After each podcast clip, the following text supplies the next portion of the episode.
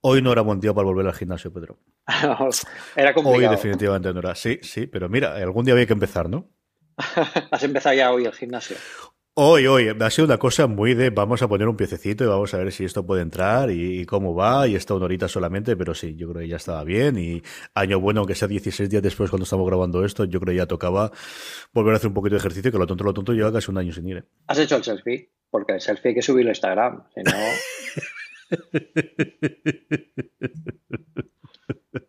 No, no he hecho absolutamente nada más que ir allí, correr un rato, mirar todos los, aparatos que estaban rotos, que eran más de la mitad, y rápidamente volverme al despacho y tiene una cantidad de trabajo brutal.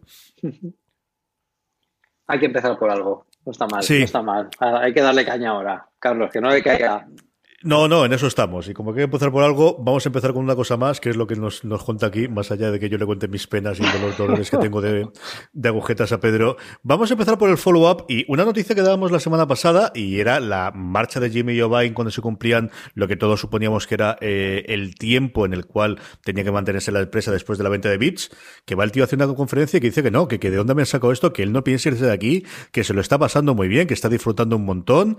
Eh, habla incluso de por dónde cree él puede ir el futuro de, los servicios de streaming en música y qué es lo que apetece probar en Apple. Chico, que está encantado, ¿eh? Sí, además eh, en sus declaraciones decía que era completamente leal a Apple y que, le ama a Apple y, le encanta la música y los músicos y que bueno, que todas estas, estas noticias pues le, molestan, ¿no? Porque no tiene nada que ver con la realidad.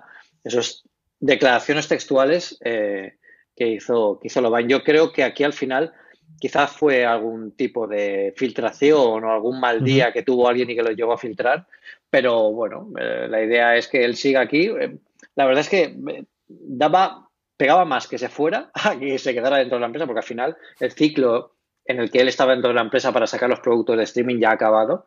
Y, bueno, si sigue aportando ideas y si sigue estando a gusto dentro de Apple, seguro que puede, que puede, bueno, que puede aportar mucho más aún.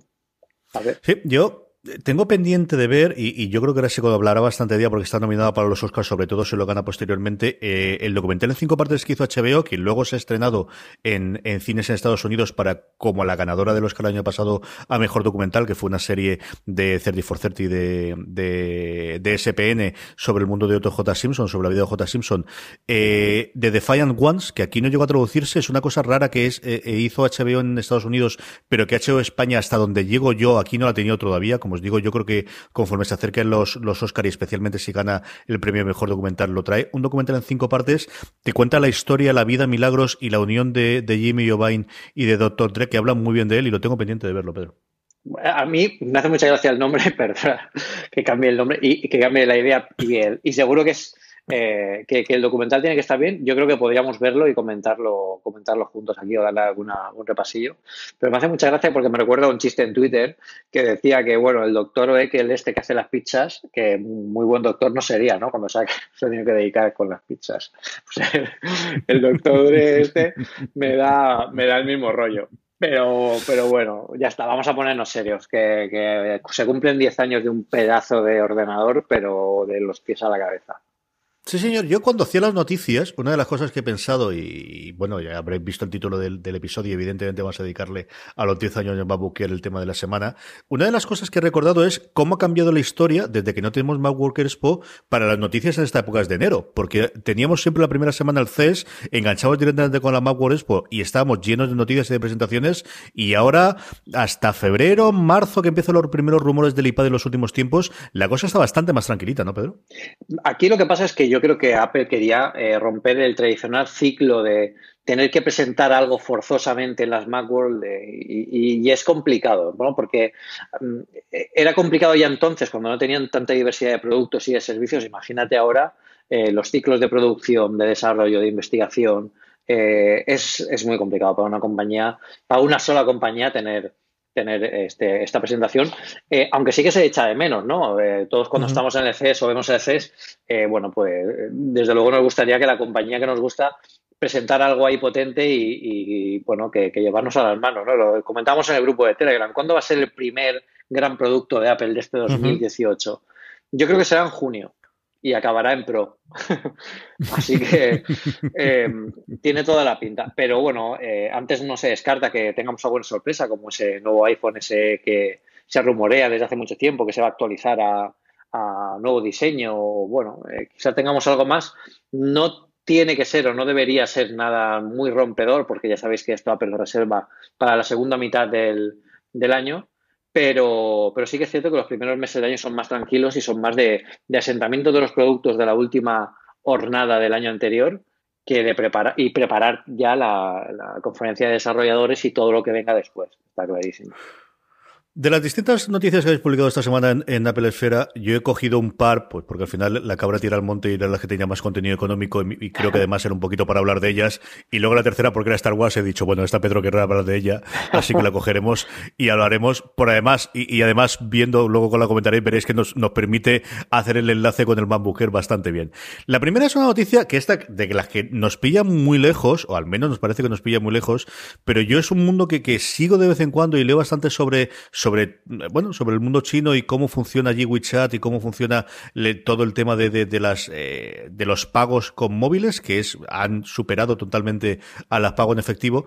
Y una noticia que yo combina eso, ¿no? El, el, el, cómo China es un mundo propio y por otro lado cómo Apple se está empezando a, liberar mucho la mano de lo que tradicionalmente había sido la, la Apple Store desde el cambio de guardia, ¿no? Hace dos años. La noticia hablaba de que WeChat que es mucho más que una aplicación de chat. Es una aplicación que prácticamente es eh, donde reside todas las funcionalidades que va a hacer eh, un usuario en China, desde pagar a, Hacienda, a comprar eh, comercios electrónicos, a utilizarlo como documento de pago diario. Es decir, es, el sitio y evidentemente hacer el chateo. No tendrá comisiones de Apple gracias a un acuerdo con Tencent, que es una de las cosas locas, ¿no? De que se pongan dos compañías de acuerdo para que no haya comisiones, es una cosa que yo creo es inaudita, Pedro. Sí, y, además, en, bueno, en China, como tú dices, al final es un ecosistema eh, prácticamente propio, es un mundo aparte en el que hay tantísimas compañías que se dedican a tanta parte de los negocios que pueden dar lugar a algo así para, primero, para llamar la atención y sobre todo para que, bueno, para llamar la atención sobre las compañías y sobre todo para el servicio que, como tú dices, WeChat eh, está muy, muy, muy fuerte allí y ellos eh, consideran los típicos eh, y tradicionales programas de mensajería como cosa de absolutamente el pasado. Cuando viene a España yo conozco eh, eh, bueno, algún japonés que, está por aquí y, no entiende muy bien cómo seguimos con ver, el, WhatsApp y, bueno, incluso Telegram y estos programas como cosa completamente del pasado. O sea que, es, es, curioso, ¿no? Es curioso toda la parte, la parte de China, Japón, toda aquella zona como cómo tienen sus propias reglas y cómo al final llegan a acuerdos tan curiosos como este que es para, para quitar para quitar las, las comisiones, que, bueno, es, yo creo que es todo para llamar la atención, una vez más, estos chinos. La otra noticia económica que sacabais esta semana, y como os digo, yo creo que eh, es eh, referida a unos informes, un informe que hacía Horace de Die, que es posiblemente uno de los mejores analistas, especialmente que siga el mundo de Apple, que yo conozco y les llevo siguiendo desde hace, pues yo creo lo tonto, lo tonto casi, casi una década a día de hoy.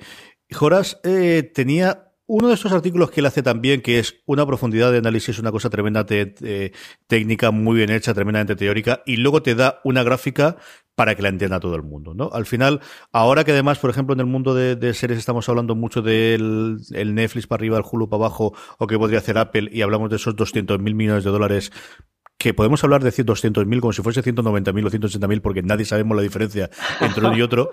Claro, eh, son estas barbaridades. A mí muchos mil, muchos cosas, mil. Muchos miles, o sea, si es ya mucho con muchos ceros detrás. Eh, comentabais vosotros una gráfica que se acaba, que yo creo que es estas cosas que te las ponen en contexto, y es que, tal y como va la tendencia, y él tiene una gráfica muy chula con dos colorines rojos y azul, y el azul para arriba, la facturación del Apple Store podría superar en el año que viene a la facturación global de todos los cines de todo el mundo todo, no, no, lo que recaudan las, las, las compañías que se deje su porcentaje de la taquilla, no. Pensar todo lo que se factura en todos los cines, insisto, de todo el mundo, la App Store facturaría más durante el año que viene. Es algo brutal y también aquí yo creo que demuestra la buena evolución que ha tenido la App Store desde los inicios. ¿no? Fue una tienda de, de, aplicaciones clásica de las primeras que se vieron, como todas las que han ido apareciendo, pero ha sabido eh, migrar ese concepto y, ayudar a los desarrolladores primero a expandir la parte de su negocio y luego a ampliar lo la, oferta que los desarrolladores pueden hacer. Yo creo que todo el tema de, de servicios y de, bueno, el, pago de suscripción, va a ayudar a los desarrolladores a que pongan más énfasis en las actualizaciones, que era algo que la App Store se quedaba un poco corta y eso hacía que el ciclo de renovación de una aplicación eh, bueno, pues se desfasara mucho y eh, al final te fueras a la competencia, directamente tuvieras que pagar por una nueva versión porque el desarrollador tenía que, seguir manteniéndose de alguna forma. Yo creo que es un buen punto de inflexión en el negocio y, la tendencia a esto, si consigue aumentar y consigue que los desarrolladores sigan apostando por ella, desde luego va a ser, va a ser enorme. Y, y esto no ha hecho nada más que empezar, porque es que parece que llevamos toda la vida con la App Store, pero llevamos desde el 2008 llevamos ocho años, mm. eh, eh, no, ocho no, llevamos diez años. Diez años. Diez años llevamos con esto. Es que hoy estoy lento, ¿eh? aunque sea martes, hoy estoy un poquito lento. llevamos diez años con, la, con la App Store, diez años ya. Y, la verdad es que, bueno, van a llegar, la App Store va a mudarse, va, a mutarse en muchas otras formas, va a tener aplicaciones, va a, cambiar el concepto de venta de, de aplicación, el concepto de venta de un servicio que te puede ofrecer el, desarrollador. Yo creo que la, venta de servicios será algo en el futuro que también tendrá, tendrá cabida aquí. Recordemos que ahora los únicos servicios que podemos comprar dentro del ecosistema de Apple son los de la propia Apple. Pues estaría muy bien también que los propios desarrolladores nos pudieran ofrecer sus servicios dentro de, del App Store con, bueno, pues con soporte de Apple o con algún tipo de ayuda. Y, desde luego las cifras son brutales. O sea, es una barbaridad ponerla en contexto. Sí, eh, la gráfica está muy chula también porque veis clarísimamente que hay dos puntos, hay tres trozos fundamentales, ¿no? Dos puntos de inflexión muy claros en los cuales la curva asciende muchísimo. Uno es con la entrada del, iPhone 5 y el otro es con la entrada del iPhone 6. Son los dos últimos puntos, a falta de ver qué puede hacer el iPhone 10, en los que la, curva ha crecido, mm, vamos, se ha puesto mucho más en, vertical y ha crecido muchísimo más a lo largo del tiempo. La última, como os decía, antes de que pasemos al tema de la semana, y es que eh, Ryan Johnson, el director de los últimos Jedi ha hecho una entrevista eh, sobre muchas cosas y comentando muchas cosas, incluido a qué juega y qué teléfonos tiene, si quería un iPhone 10 evidentemente, y cuenta cómo escribió el guion de Star Wars Los últimos Jedi y él asegura, jura y confía que se escribió en un MacBook que no estaba conectado a Internet en ningún momento, guardado en una caja fuerte allí en Pinewood, y ese es el último que además el guionista, por primera vez, yo creo en toda la saga, no sé si, desde a lo mejor la primera de, de, Lucas, ha sido el guionista único, siempre ha habido más de uno. Ahí lo donde lo ha escrito, Pedro. Más allá de la anécdota, ¿no? Porque es curioso, podría haberla escrito en cualquier otra, otra máquina, pero a mí me gusta mucho porque al final el MacBook Air es el último Jedi dentro de una generación de ordenadores que, que, bueno, nació para cambiar un poco el concepto que teníamos de, portabilidad y de ordenador portable y le tenemos que agradecer que los eh, portátiles y los Mac, eh, los MacBook que, tenemos hoy en día eh, pues sean como son por, gracias a esto, ¿no? Y que la migración progresiva a la arquitectura de ARM en el futuro seguramente nos dé otra nueva generación, otra nueva iteración de, otra nueva generación de Jedi, de estos nuevos Jedi convertidos en portátiles que, que, van a llegar. O sea que todo está, todo es muy apropiado. Yo creo que está muy bien elegido todo si lo ha elegido aposta y si no, pues es una coincidencia bastante chula. Vamos para allá con el tema de la semana. Hace 10 años, en esa, como os decíamos, eh, Backward Expo que en esos momentos se estaba celebrando, Steve Jobs eh, decidió presentar un nuevo portátil y decidió presentar un nuevo portátil y lo primero que podemos hablar es de la propia presentación, ¿no? Yo siempre hablamos de la del iPhone, la del iPad también fue impresionante, pero en esos momentos en los que él hace una demostración y se te queda grabada en la retina, yo creo que fue cuando ese sobre americano de Manila con los dos vueltas, que además después se utilizó muchísimo en la campaña de población, saca el portátil de dentro y quedarse con la boca abierta. Yo recuerdo ver esa imagen y quedarme con la boca abierta, Pedro. Sí, y además, esta es una de las presentaciones que yo elegí para la, para la selección que hicimos de, de Keynotes dentro de la charla de Apple Esfera, donde cada uno de los editores elegimos eh, un par de, de Keynotes de, de referencia. En esta presentación hay, hay, eh, hay muchos factores que pueden ser interesantes, que ahora hablaremos sobre ello, pero este momento que tú dices, el momento mítico en el que se saca de un sobre un portátil, hoy en día igual nos puede parecer incluso habitual. Eh, los portátiles, casi todo, la gran mayoría, excepto las tostadoras que se ven por ahí aún, eh, son, bastante, son bastante delgados y bastante finitos y pueden, pueden llevarse de esta forma. Y también ahí estamos, estaban más acostumbrados a ver tablets de esta forma. Pero en aquel momento eh, eh, eso era un logro absoluto. Y a los que tenemos hoy en día un MacBook o un MacBook Pro de última generación y luego volvemos a ver un MacBook Air, el MacBook Air nos parece gigante, porque ganan envergadura a los portátiles que tienen el mismo tamaño de pantalla. O sea, es el MacBook Air es más grande que mi MacBook Pro. Eh, actual. Entonces, claro, pues sorprende mucho como en aquella época nos pareció el, extremo de la delgadez y comparado con lo que había, desde luego que lo era.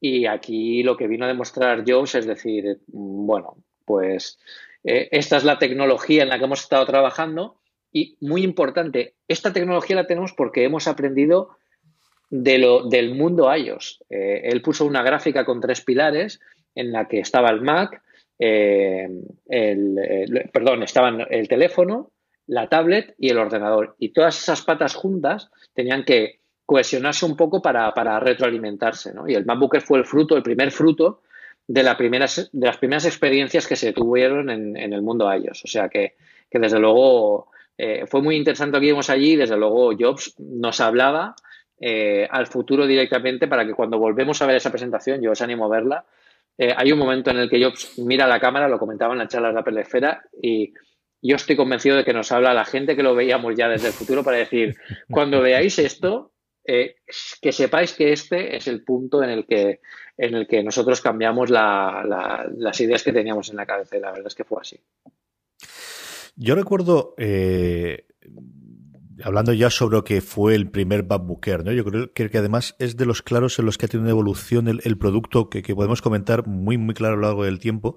Yo recuerdo ese primer producto pensar dos cosas, ¿no? De la presentación. Primero, ha hecho dos cosas muy Apple. Una es cargarse el lector de CDs, que le vaya a ver leches por todos los lados, pero está claro que este es el camino, ¿no? Es decir, fue antes con el iMac cuando fue el floppy y el camino era el CD-ROM y efectivamente fue por ahí. Y ahora se han cargado esa unidad de, de óptica y este va a ser el camino y es cierto que yo creo que a partir de ahí, en cuestión de dos años, empecé a dejar muchísimos CDs y DVDs de utilizar.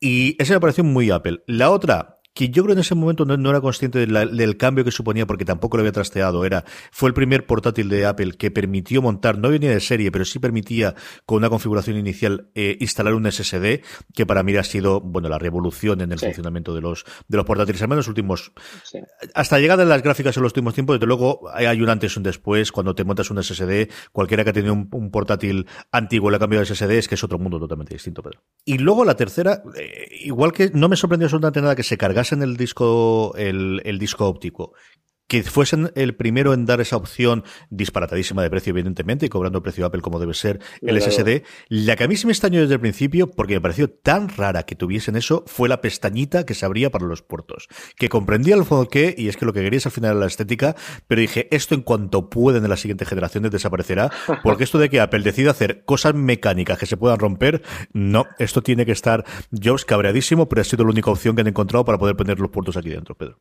Es que si no hubieran hecho eso, porque eh, para recordarlo a los oyentes que, no vieron el modelo inicial, no estaba en los últimos MacBook Air, eh, estaba solo en los primeros, era como, como un maletero pequeñito que se abría y entonces veías ahí eh, los dos puertos que tenías accesible. Yo creo que eso lo hicieron para no romper el diseño y que realmente poder decir que en todos los extremos era de, bueno, de X tamaño de, delgadez, porque si no, claro, el, extremo de los puertos iba a ser más grande cuando lo abren. O sea que yo fue ahí, creo que fue una, una jugarreta de diseño que luego se, como tú dices, se, bueno, se subsanó en los próximos modelos y, y, la verdad es que ya todos conocemos que la delgadez, la delgadez eh, mínima del MacBook Air viene dada por los puertos USB que había en aquella época, que eran rozando el límite. O sea que para eso era, era tremendo. Pero sí que fue en realidad un gran cambio, por ejemplo, al añadirle el SSD, que yo creo que ha supuesto, como tú dices, un antes y un después en los que, en los que hemos manejado eh, ambas tecnologías en, el disco duro. Era brutal la, rapidez, sobre todo de inicio. Yo recuerdo a la gente que se lo compraba que decía, bueno, es que arranca en segundos, pero nunca he visto nada así. Y era, era, era bastante, bastante interesante, sobre todo esos esas pequeñas tecnologías que también quitaban, porque lo que dices, el, el, el, DVD o el CD lo quitaba absolutamente cuando había mucha gente que todavía lo utilizaba. Yo, de hecho, eh, me compré mi MacBook Air, eh, si no recuerdo mal, en enero de 2011 y me compré la SuperDrive externa para conectar por, por USB diciendo, bueno, todavía tengo por aquí CDs, igual me, me, me, sirve. Bueno, pues creo que la usé dos veces. porque además con macOS también podías conectar una unidad CD de forma remota, vía inalámbrica, o sea, todo estaba bastante pensado que, para, que, para que no fuera tan traumático, ¿no? Eh, no es el momento de la disquetera como pasó con el, con el primer iMac, que fue, que aquello sí que fue más, más traumático porque además los dispositivos cambiaban completamente. Aquí lo que hacíamos era, bueno, pues eh, trabajar de forma más inalámbrica que ya tocaba, ¿no? Ahí la idea de Apple fue decir a todo el mundo, oye, ya, ya toca, o sea, ya se, acabado, se acabó el tema de tener estos motores que, que mueven CDs dentro de los portátiles, que esto no vale para nada y además que el, almacenamiento está cambiando y los DVDs están quedando obsoletos. Comentabas tú el, el, el, portátil 2011. Yo tengo, y yo creo que cuando he hecho la vista atrás, Quitando posiblemente los Commodore y los amigas de mi, de mi infancia, ¿no? Por el recuerdo que tienes, el cariño que tienes de cuando eras pequeño, pero yo creo que el mejor ordenador que yo he tenido nunca es el, el MacBook Air de 11 pulgadas que me compré en el 2011. Yo, eh, vamos, prácticamente toda mi carrera profesional los últimos años lo he hecho con él.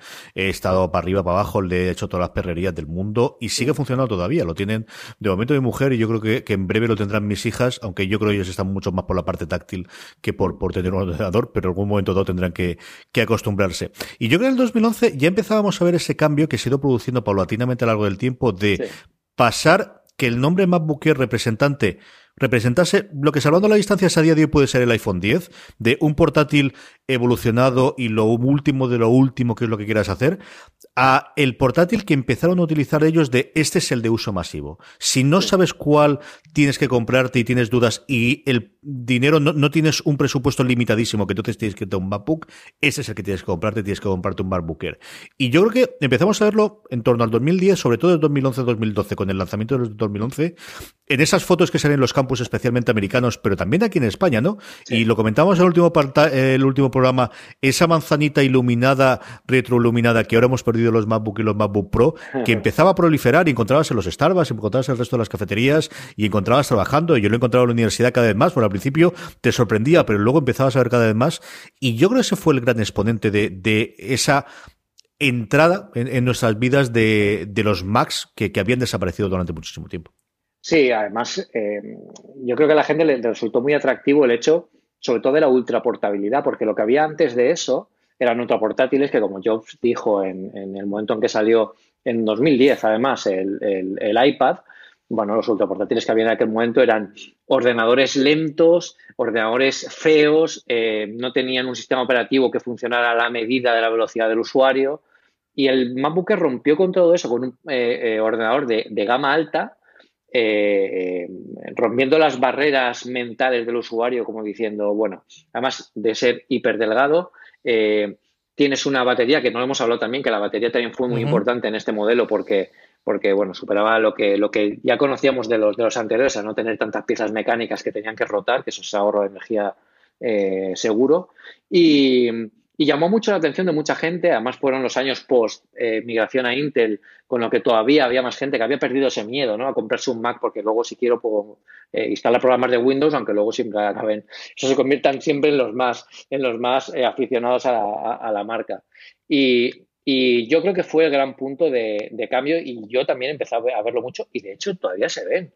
en la oficina yo veo un montón de MacBookers. mi compañero trabaja con un MacBooker de, los últimos que salieron y la verdad es que es, es, una, es un ordenador muy querido. Yo, yo, después de tener los MacBook y los MacBook Pro que hay ahora en el mercado, la gente nos sigue preguntando por cuándo va a salir una renovación del MacBook Air, por si sale alguna edición especial o algo que se parezca, pero realmente el MacBook Air, y aunque suene un poco romántico esto, ya vive dentro del espíritu de los MacBook y los MacBook Pro, porque realmente el concepto y la filosofía de, de aquel ordenador y de aquella eh, forma de entender la, portabilidad está en estos últimos modelos, sobre todo en el MacBook, que es, vamos, ya si en aquel momento nos asombramos de cómo se sacaba de un sobre, el, MacBook cuando lo ves en directo alucinas directamente. Pero, pero bueno, todavía está, todavía queda mucho por decir de esta tecnología y de lo que el MacBook supuso en, esta, este primer comienzo de, con, con todas los, eh, las nuevas generaciones que están por venir. Estaba mirando ahora mismo en, Apple.es por lo, que comentábamos, ¿no? El, eh, cómo ha cambiado el, de ser el, ordenador puntero a día de hoy en el que no es el único ordenador que todavía no da el salto a retina. Yo creo que es algo que conscientemente ellos han mantenido. Es el único ordenador, en el caso español, si le quitas el IVA, porque con IVA ya se te va a 1.105 euros, pero el famoso de Estados Unidos es que está por debajo de los 1.000 dólares. Aquí está por bastante por debajo, son 198, nos dice aquí. Ponerles que sin IVA estarán los 920, 930 euros, haciendo el cálculo muy, muy rápido. Se sigue la venta, pero es cierto que yo creo que está en ese cajón en el que está también el Mac Mini, en el que por todavía a día de hoy está el Mac Pro, de va a haber una evolución, no va a haber, o que estaba el Mac Pro hasta, hasta que dio la conferencia de aseguraron que van a cambiarlo, va a haber un cambio, se va a mantener ahí porque se sigue vendiendo, algo también como los iPod Touch, ¿qué ocurre con ello? ¿Qué recorrido crees que tú tiene, Pedro, a día de hoy, antes de echar un poquito la vista atrás de, y recopilar el pensamiento, que puede tener todavía en la línea eh, formada por ese MacBook, por formada por estos nuevos MacBook Pro, el MacBook Air? Yo creo que lo siguen vendiendo porque es un punto de entrada muy importante al ecosistema Apple. Y además es un punto de entrada que está muy afianzado dentro de, bueno, pues de, la sabiduría popular, porque es un buen modelo que toda la gente conoce y que toda la gente sabe que funciona y funciona muy bien. Como tú dices, el precio, quizás en, países que, que, son fuera de Estados Unidos, no es tan atractivo como dentro de Estados Unidos, pero sigue siendo un gran, un gran procesador, un gran, un gran procesador, una, una, gran máquina. Y la única lástima es que no tenga pantalla retina, que yo creo que ese es el, eso es lo que nos dice que, el modelo eh, morirá con estos últimos modelos que hay a la venta, porque al final, quien quiera, si pensamos en cómo sería una renovación de un MacBook Air, estamos pensando en un MacBook. Es exactamente lo mismo, la pantalla retina, ultra delgado, accesible, además un MacBook tiene el nuevo teclado, tiene un montón más de, cosas que el MacBook Air, aunque sea de las últimas generaciones, ya no tuvo. Y al final es lo que es, en lo que se está convirtiendo. Se está convirtiendo bueno, en, un, un efecto llamada para que la gente venga, que, se atreva con el mundo, con el mundo Mac. Eh, en mi oficina hay gente que se ha comprado el MacBook Air hace un año y ya estaban los MacBook. O sea que se sigue vendiendo y no se sigue vendiendo a, a cuatro locos o a cuatro personas que no saben muy bien si que están eh, los nuevos modelos en, el mercado, sino porque a nivel de potencia, de procesador y de, rendimiento siguen siendo muy vigentes. Apple los sigue eh, manteniendo dentro de la renovación de macOS. Y, y yo creo que también es un poco de imagen, ¿no? Un poco el, tener históricamente esto ahí porque saben que ya no van a sacar más. Y, y bueno, pues tener una gama que, pasa desde un ordenador barato que ahora se ha convertido en el, ordenador casi de entrada, en el portátil casi de entrada al, mundo Apple, a, bueno, a que desaparezca dentro de poco cuando la gama se, se afiance un poco más. Esto también podría ser, el otro día lo comentaba con, un amigo, eh, quizás si hablamos de una nueva generación de MacBooks eh, como hemos ido adelantando, y hemos hablado mucho, no, quiero hablar tanto porque parece que tenga alguna noticia que no quiera dar, pero, pero, pero si sale una nueva generación de portátiles MacBook con chips ARM, que eso sería un cambio de concepto bastante grande para, un portátil porque permitiría hacer cosas que hasta ahora no se han podido hacer. Eh, quizás eso sería eh, el punto en el que el MacBook ya dejaría de tener cierto sentido, porque bueno, eh, otro día me comentaban que con, los chips ARM ya estaríamos más cerca de tener un, sistema operativo único, híbrido, ¿no? que sea un iOS más, más macOS, que permitía una interfaz realmente táctil y no la que tiene macOS hoy en día, que no funciona en el mundo táctil porque no está pensada para ello. Pero, pero se pueden conjugar varias cosas aquí que pueden dar eh, lugar a, un futuro interesante. Y yo creo que que el MacBook Air todavía está ahí como, como una referencia un poco histórica, igual que el iPod Touch, que todos sabemos que no lo van a renovar, y, el Mac Mini, que también podría entrar dentro de este grupo de renovación por, eh, de, futuras renovaciones por, la tecnología RM, porque, bueno, eh, ayer lo, puse en Twitter, por ejemplo, eh, en Indiegogo me compré un, un cargador para, para el MacBook Pro eh, que tiene USB y tiene, es un concentrador de puertos. Eh, bueno, pues es casi el tamaño del ladrillo de, del MacBook Pro, pues este además tiene para poner USBs. Pues yo lo, veía, hoy lo veía encima de la, de la, cama, de la cama, no de la mesa, eh, que tiene un color, un color oscuro, un color negro y tal, y lo veía y digo, parece que tenga conectado un Mac. Si el Mac Mini fuera así, con este tamaño, rompería cualquier esquema, porque es que te puedes llevar el, el Mac auténtico y, de escritorio casi en el bolsillo. O sea que sería bastante interesante. Estamos locos porque nos saquen ese. Tenemos muchas ganas los dos. Y, y, podrían además utilizar para ese el apellido Air que desgraciadamente lo hemos perdido. Mira, mira que es un nombre que me gustó. Tuvo su momento de gloria cuando teníamos el MacBook Air y el iPad Air, que ha desaparecido. Estaba mirando ahora mismo precisamente qué es lo que se vende. iPad tenemos iPad, iPad Pro y el incansable, infatigable desaliento iPad, iPad Mini 4, que es como aparece la página web oficial de Apple, ¿eh? tiene narices la cosa. Pero el apellido Air, que además en ese momento con todos entendíamos lo que quería decir, pues igual que la I, ¿no? Previa a, los nombres que están siendo barrida por poner el nombre de Apple, también está condenada a desaparecer. Sí, y la I también desaparecerá, exactamente. Mm. La I es una cosa que eh, lo tiene muy complicado en la marca iPhone, porque al final es algo que que es histórico y, está dentro de, bueno, pues del mundo de la tecnología, pero desde luego ya estamos viendo que todos los nuevos productos apenas, no hay ninguno que ya salga con, el, con, la I por delante. O sea, ya es todo Apple, Apple TV, Apple eh, HomePod, eh, Apple Watch. Mm. Eh, el ejemplo más claro fue con el Apple Watch, que todo el mundo pensaba que se iba a llamar iWatch y, y luego no, no fue así, aunque algunos lo llamen en su mundo de imaginación iWatch, pero no, sigue siendo eh, Apple Watch.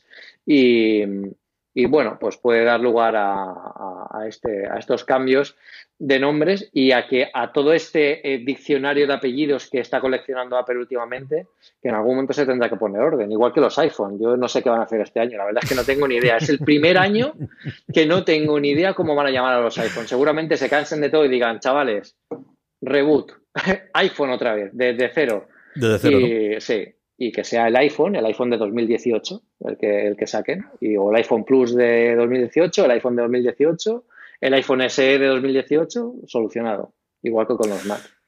Menos mal que para eso sí tenemos tiempo, porque de las dos cosas que ahora sí nos quedan claras es, en verano tenemos la conferencia de desarrolladores, en septiembre, hasta el día de hoy tenemos el iPhone, que eso sí sería un cambio, si eso lo mueven a octubre o si fuese a otro lado sí que sería un cambio.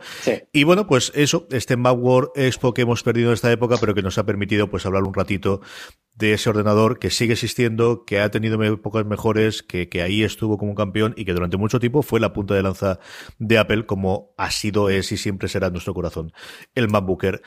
¿Alguna cosa más que quieras comentar desde tu experiencia con el MacBooker o pasamos ya a hablar de los mecenas y los siguientes, Pedro? Pues que para mí también fue uno de los mejores Macs que he tenido en, bueno, Mac no, uno de los mejores ordenadores que he tenido en, en mi vida por la versatilidad, por cómo me sorprendía. Es, es bastante impresionante cómo usarlo en el día a día sorprendía a nivel de velocidad, de rendimiento. Eh, y yo creo que por eso se vendió también por el, por el, por el boca a boca. Cuando te veía alguien utilizar un MacBook Air eh, después de tener un ordenador convencional, sobre todo en la época en la que, como digo, los ordenadores convencionales eran poco más que tostadoras, eh, la gente se enamoraba de, ese producto e incluso de la marca. Y fue un, buen reclamo para, para la gente que no conocía todavía Apple. Pues hasta aquí ha llegado nuestro repaso del, del. Eh, vamos con las recomendaciones de la semana, pero como siempre es el momento previo en el que hablamos de los mecenas y nuestros oyentes y contestamos a todas las preguntas que nos habéis mandado. Pero antes, como os decía, permitidme que dé las gracias a todos nuestros mecenas de Una Cosa Más. Sabéis que os podéis convertir en mecenas de Una Cosa Más en mecenas.postal.fm, que además de convertiros en mecena, una forma muy sencilla en la que nos podéis ayudar es la próxima vez que compréis en Amazon España, si en vez de entrar de la forma que habitualmente lo hacéis, entréis desde amazon.postal.fm, os redirigirá y podréis hacer todas las vuestras compras al mismo precio para vosotros, pero a nosotros nos estaréis ayudando. Amazon.postal.fm, como os decía. Desde que la semana pasada eh, dimos eh, la noticia del, nuevo sorteo que vamos a hacer durante el mes de febrero, la libreta oficial de Apple, que podéis ver en las shows, y podéis ver en mecenas.postal.fm.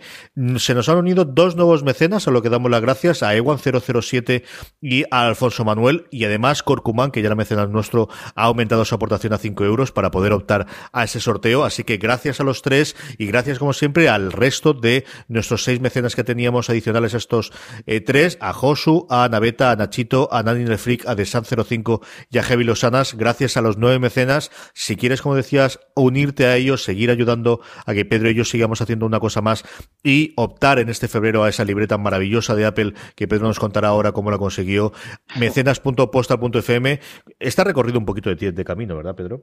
Está venido de lejos, está venido de lejos. Está bien, está, bueno, la camiseta que, sorteamos el mes anterior eh, fue comprada en Apple Park y esta fue comprada en la tienda de One Infinite Loop en Cupertino. O sea, es la, entrada, la tienda está justo a la entrada de la puerta por donde todos los genios de Apple tenían que entrar para, trabajar en el campus original. Y, bueno, la verdad es que me impresionó mucho la elegancia de, la, libreta y, y, cómo un diseño tan retro quedaba tan bien con el logotipo de Apple y, bueno, en todo el marketing que había, que había detrás. O sea que me, bueno, me, gustó muchísimo y, me la traje. Yo creo que al que, al que la consiga le va a encantar también. Teníamos, como os decía, eh, varias preguntas de los oyentes, las hemos recopilado de nuestro grupo de Telegram, telegram.me barra una cosa más. Ahí os podéis unir con más de 400 eh, personas hablando diariamente del mundo de Apple y de tecnología. Eh, la primera, una cosa general, y luego una muy concreta que te hacía a ti, Pedro. nos preguntaba sobre el HomePod. ¿Cómo vemos la disponibilidad? ¿Cuándo pensamos que va a salir? Y, qué ventajas creemos, tú que además lo has podido probar y, verlo allí en la presentación en su momento, ¿qué pensamos que puede traernos en este mercado tan saturado o que empieza a estar saturado de dispositivos eh, de reproducción de música? Mm, yo creo que em, el, HomePod, bueno, respondiendo a la pregunta, eh, eh, sabéis que se retrasó, que tenía que haber salido a principios de 2018 en los primeras, la primera tanda de mercados que al final no ha sido así. Por lo tanto, veremos que no se van a acumular desgraciadamente las dos oleadas. Seguramente la primera tanda de lanzamientos yo creo que será para marzo o abril. Eh, hará que nosotros, el resto de países que vayan en la segunda jornada, ya nos vayamos a unos meses después, posiblemente junio eh, aproximadamente. Pero bueno, esto está todavía eh, todo, todo por confirmar. Aquí Apple tiene que decir la última palabra. Igual nos sorprende con una primera jornada más amplia después de, del retraso de, principios de 2018. Pero esto queda por ver. Lo que sí es seguro, yo creo que empezaremos ya a oír noticias y a, verlos en el mercado en marzo, abril con, total seguridad. Luego lo que me contabas, ¿qué puede aportar con respecto al mercado de los, de los eh, altavoces inteligentes? Yo creo que aquí Apple tiene que apostar mucho por abrir las, API a los desarrolladores para que puedan utilizarla, eh, tal como, como, bueno, pues como han hecho otras marcas, eh, y, sus aplicaciones sean compatibles con, con ella, porque realmente, y lo estamos viendo dentro del grupo de Telegram, y yo lo veo muchísimo por Twitter, eh, hay muchísimo interés, bueno, y también por la gente alrededor mío, hay muchísimo interés por HomeKit. Y HomeKit es una cosa fantástica para controlar los accesorios inteligentes de tu hogar, pero es muy complicado de utilizar cuando no tienes el Apple Watch o el iPhone cerca. Entonces, tener un HomePod en casa eh, que te permita llamar a Siri de una forma fácil y no necesites acercarte a un iPhone o tener el Apple Watch puesto en la muñeca, la verdad es que ayudaría mucho a que todo este entorno incluso se popularizara y sobre todo que las aplicaciones también lo utilizaran para, bueno, pues ayudarnos en el día a día, recetas, tiempo, decirnos cómo va la bolsa, eh, eh, cuáles son los últimos emails que hemos recibido. Aquí yo creo que el HomePod tiene que servir como una puerta básica de entrada a una mejora en la comunicación inteligente entre un usuario final y, eh, en el caso de, de Apple Siri, que tiene que mejorar mucho en el ámbito de toda la capacidad de respuesta y toda la personalización, que ahora ya estaría en casa, o sea, nos conocería eh, eh, porque sabe dónde estamos, dónde vivimos, eh, tiene todos los datos de, las compras que hacemos, de, lo que nos gusta, a qué horas, y sobre todo también se, se, convertirá en el principal centralizador de HomeKit, que ahora mismo será Apple TV o un iPad, si lo tenéis en casa y no lo sacáis, y que hace que recobre todo mucho más sentido. ¿no? Yo creo que va a dar nuevas oportunidades a HomeKit. Es eh, muy interesante y el sonido hay que probarlo en casa, evidentemente, pero promete ser completamente espectacular. Alberto y Fran en el grupo de Telegram eran los que nos hacían estas preguntas. Eh, tenemos una pregunta de Alex que eh, te preguntaba directamente que le gustaría que le explicases una publicación que hiciste después de la Keynote en la que por los consejos de Ángel Jiménez te quitabas Tweetbot y si estás utilizando ahora el cliente oficial de Twitter. Sí, esto fue, esto lo recuerdo porque, porque fue en, el hotel de San José cuando estuvimos después de volver del Apple Park y grabamos un Binarios, que es el podcast de Ángel Jiménez que recomiendo a, bueno, a, pero vamos, tenéis casi, es una obligación expresa escuchar ese podcast porque es muy interesante. Ángel eh, siempre cuenta con invitados eh, muy, muy buenos, excepto una vez que me llamó a mí. El resto fueron muy buenos. Y, la verdad es que, bueno, grabamos el podcast en, en, la cafetería o en el restaurante del, hotel y cuando acabamos estábamos todos viendo Twitter, sentados en los sofás. Estaba Eduardo Arcos, eh, eh, estaba Rosa, estaba Ángel, estaba Francesc Brasero, y estaba eh, David también del diario de Mallorca y David Arraez. Y la verdad es que estamos todos con Twitter y claro, yo veía y todos usaban la aplicación oficial de Twitter. Yo tenía a Ángel al lado y digo, tío, ¿pero por qué usas? Digo, es que no me gusta la aplicación de Twitter. Digo, es que además tiene una publicidad muy invasiva, ¿no? Yo uso Tweetbot de toda la vida y tal. Me dijo, sí, está bien Tweetbot, pero bueno, estuvo bien. Dice, pero pues es que ahora con todas las novedades que está sacando Twitter habitualmente, eh, limitan mucho el acceso de la API a los desarrolladores externos. Por lo tanto, la aplicación oficial es la que tiene todos los cambios que van, que van, van sacando. Y tenía toda la razón. Eh, ese mismo día lo puse en Twitter y dije yo, bueno, por cuatro cosas que he visto, me paso la aplicación de, de, Twitter oficial, que me lo ha recomendado Ángel y Eduardo también, Eduardo Arcos también me lo dijo, y, y la verdad es que no he a cambiar. Es que estoy bastante contento con la aplicación final de Twitter. Enseguida eh, cogieron el tema de los 280 caracteres, eh, el tema del perfil, el tema de, la analítica de cada tweet. Tiene todo lo que necesito y además es la gratuita y la oficial. Lo que sí que es cierto es que descuidan mucho eh, el resto de plataformas. Y por el resto de plataformas no me refiero solo a ellos. o sea, no, no, me refiero solo a Mac OS, porque la versión para Twitter de Mac es, muy lamentable. O sea, es que eh, les falta ponerse al día, pero a lo grande. También la aplicación para iPad, que es muy pobre, desaprovecha todo el espacio de la pantalla, sale un único stream en el centro de la pantalla con mucho aire a ambos lados.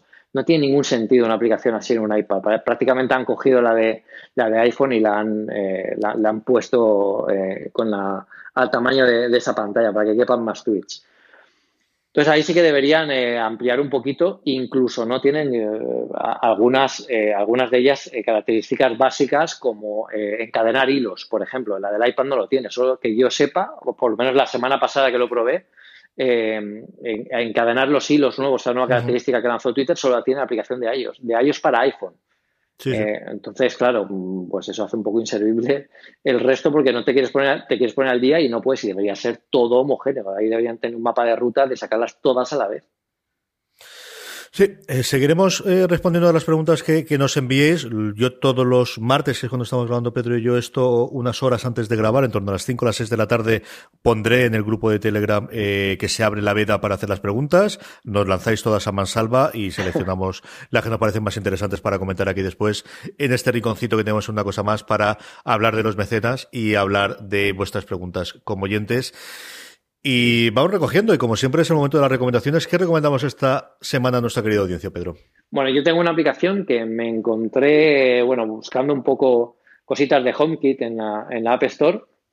Se llama Yonomi. Es una aplicación eh, que utiliza, bueno, como sabéis, a los que tenéis, eh, a los que tenéis eh, algo de HomeKit, podéis utilizar la aplicación propia de cada marca. Por ejemplo, Philips Hue tiene su propia aplicación para utilizar eh, bueno, todas las características de crear eh, accesos inteligentes, eh, crear estancias, crear acciones.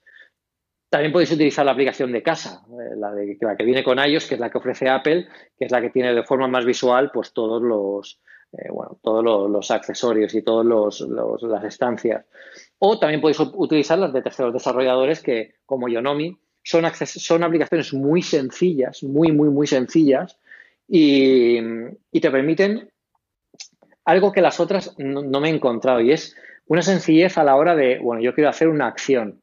Pues esta mm, e, es mucho más guiada, te, te, acompaña mucho más en el proceso. En, por ejemplo, la de Philips es un lío de menús horrible porque el diseño de la de Philips Hue es, tremendo. Y la de en, casa está muy bien a la hora de, cómo implementar tus propias acciones, por ejemplo, pero te deja muy poca capacidad de elección.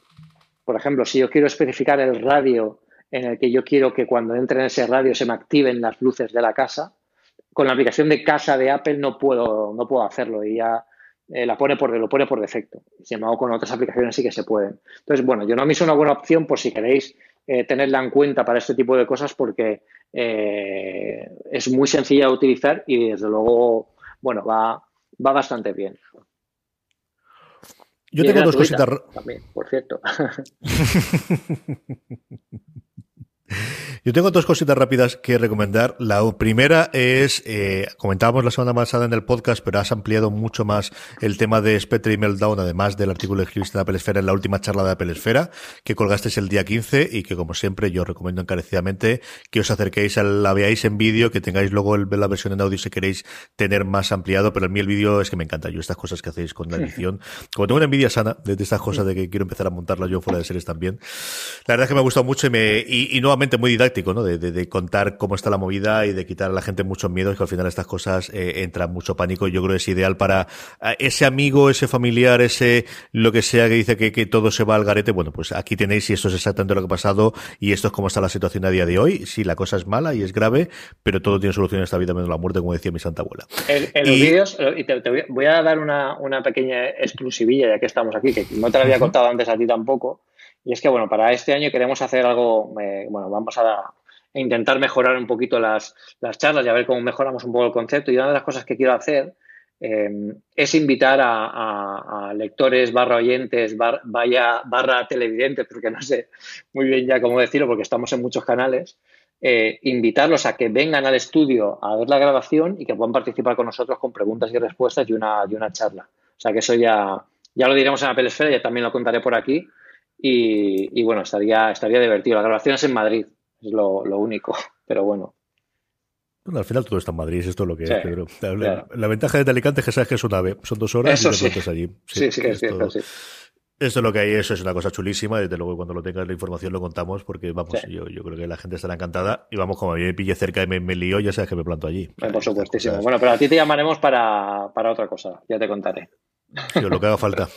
Tienen mi hacha, como decía que el genio. Así que y la otra recomendación que quería hacer, pues sí, es una aplicación que utilizo todos los días. Os he hablado antes del grupo de Telegram y, y al final, eh, cuando salió Telegram X, y aquí sí que digo X, aunque sea 10 porque me da exactamente igual, Telegram X, y, y, bueno, se lo comentaron en el grupo y Nacho me dijo, sí, descárgatela que va mucho mejor, que está hecha directamente en Swift para, para iOS en el iPhone. En el iPad le pasa un poquito lo que comentabas tú, en el iPad es, eh, al, en el caso de la, la, aplicación oficial de Twitter, es que no está pensada ni está pulida para, para utilizarlo en el iPad, pero en el iPhone si sois usuarios de Telegram y si no, Seldo ya para descargaros Telegram X, instalarle, lo primero que hacéis es escribir en el navegador telegram.me barra una cosa más y os unís a nuestro grupo. Eh, es una pasada. Ya, em, desde, es cierto que poquito tiempo después, alguna de las cosas más estéticas como era el fondo negro o el fondo en azul oscuro, la aplicación eh, normal de Telegram también la adaptó, pero es una fluidez, es una rapidez y es, bueno, pues el estar hecho en el lenguaje que teóricamente tiene que estudiar o que tiene que, entender mejor tu cacharro. Si sois usuario de Telegram en el iPhone, de verdad, sin, sin reservas ninguna y sin dudarlo, bajaros Telegram X que, que vale mucho la pena. Yo es la que uso y, y también porque lo, porque lo recomendaron en el grupo y le, eché un, ojo y la verdad es que en el iPhone 10 va espectacular y yo ya no me la cambio, ¿eh? Eh, me he quedado con esta. Y la otra me parece ahora incluso más antigua, pero, pero va muy bien y va muy fluida y, la verdad es que estoy encantadísimo con, ella. Incluso ahora eh, envío alguna vez algún, algún audio, que es una cosa que siempre he odiado, pero, pero mira, con esta aplicación la verdad es que funciona bastante bien y es bastante cómodo hacerlo, pues bueno, pues lo utilizo mucho más. Yo todavía no he subido al carro. Tengo dos o tres eh, amigos míos, eh, fundamentalmente por WhatsApp, es cierto, que no hay otra forma de contactar con ellos que no sea que, ellos me escriban, me, hablen, y yo les respondo siempre que no, no he dado todavía el salto a, enviar notas de voz, y, tiene pinta de que es el futuro, ¿eh, Pedro? Y nos estamos quedando atrás. Sí, aquí yo creo que se nota la generación de. En fin, haremos algún cambio, a ver si Siri también nos ayuda por este lado. Hasta aquí ha llegado una cosa más, el programa 49 de una cosa más. Volvemos la semana que viene a hablar de tecnología, a hablar de Apple. Nuestras gracias de nuevo a todos nuestros mecenas, a Ewan007, a Alfonso Manuel, a Corcumán, a Josu, a Naveta, a Nachito, a Daniel Frick, a Daniel a, Desan05 y a Javi Losana, mecenas.postal.fm, si quieres unirte a ellos y permitirnos que sigamos haciendo el programa este durante muchísimo más tiempo. Pedro, hasta la semana que viene. Hasta la semana que viene. Encantado de estar con vosotros y nos vemos pronto con más sorpresas. a todos vosotros, gracias por estar ahí. Hasta la semana que viene en una cosa más. There is one more thing. And we've managed to keep it secret. Tú, tú, tú, tú, tú, tú, 49 con este, ¿eh? 49 ya, estamos ahí llegando al... Oye, ¿qué me querías contar? Que has puesto ahí además lo de One More Thing y todo eso.